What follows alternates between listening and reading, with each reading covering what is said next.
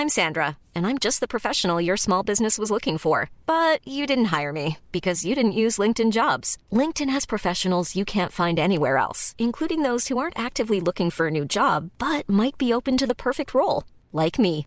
In a given month, over 70% of LinkedIn users don't visit other leading job sites. So if you're not looking on LinkedIn, you'll miss out on great candidates like Sandra. Start hiring professionals like a professional. Post your free job on linkedin.com/people today.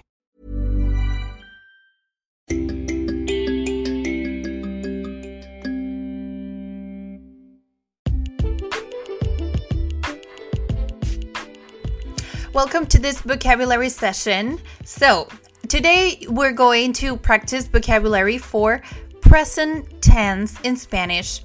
So, I'm going to just give you the vocabulary. So, you are going to listen to these words, maybe, and this is going to help you a lot if you are not certain or you are not quite sure about the tense or the thing that is happening around the conversation. So these are key words for you to identify the tense. It doesn't matter if you don't know the correct conjugation or the full conjugation.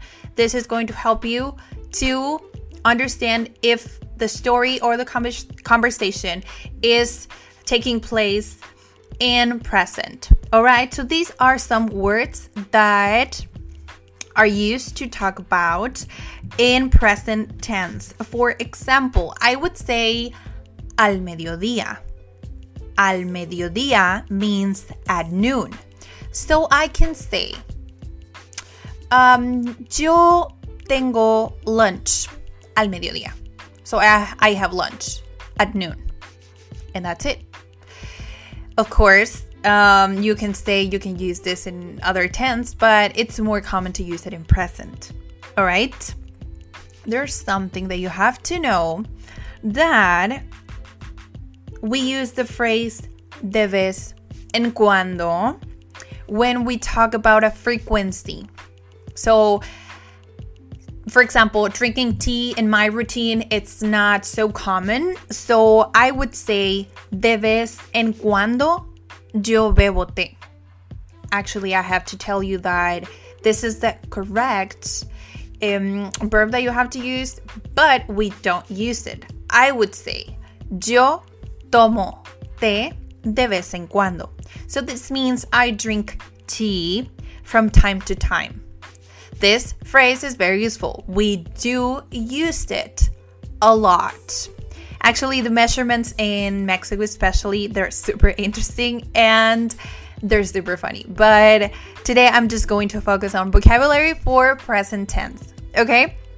So, if we move on, then maybe you know, like days of the week.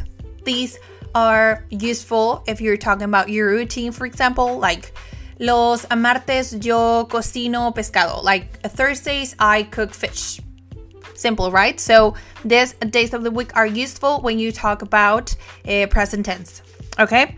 So, esta semana, this week, this expression is very common because you want to specify the um, time that this action is taking place. Esta semana means this week, okay? For example, esta semana aprendes sobre vocabulario.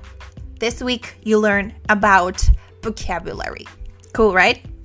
So, this applies also for month, so you can say este mes for this month, all right? And of course, today is hoy, and you have to write it with H O Y.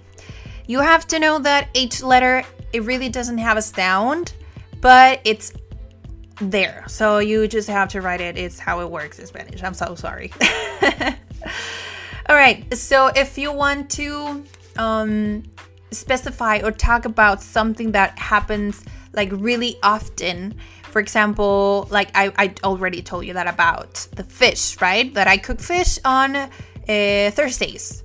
So you just have to say that in English. But in Spanish, I would say los martes. I use the article to specify that on Tuesdays I cook fish.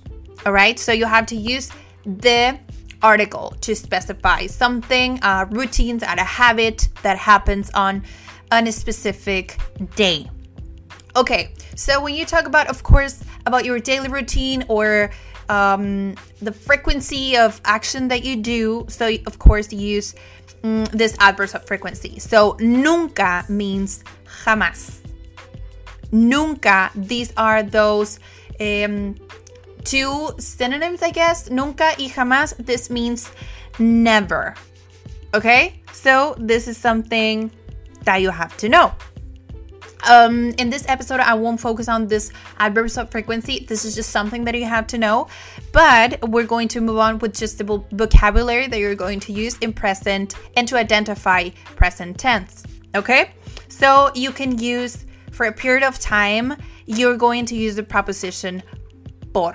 I'm not going to go so deep using this preposition because por and para are very complex in Spanish. If you want to uh, link the meaning to the translation in English, because para sometimes is por and it's like interchangeable.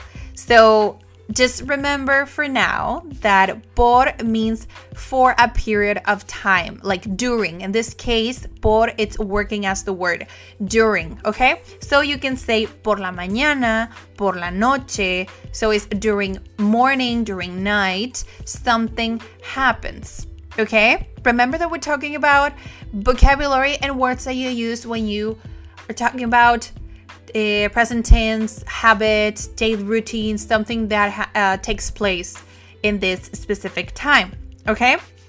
So, uh, talking about uh, adverbs of frequency, and then it has the opposite one of never, nunca, is always, siempre, siempre.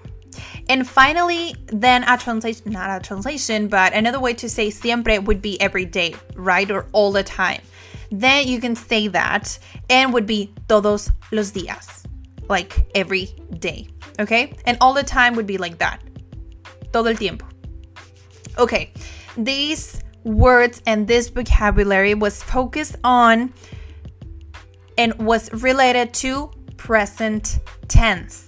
Okay? Remember that if you are not so comfortable about the conjugations with present tense, these words are going to help you to specify the time that you are talking. Okay, so that's it for this episode. Thank you so much for listening. Please share this episode if you think it's going to help someone. If you really liked this episode, your reviews are so welcome. And please write a comment or give us a message. I don't know. Whatever you feel like doing, please uh, let us know if this is really help you to just keep doing it. All right. I hope that you have an excellent day. And, well, I will see you in the next episode.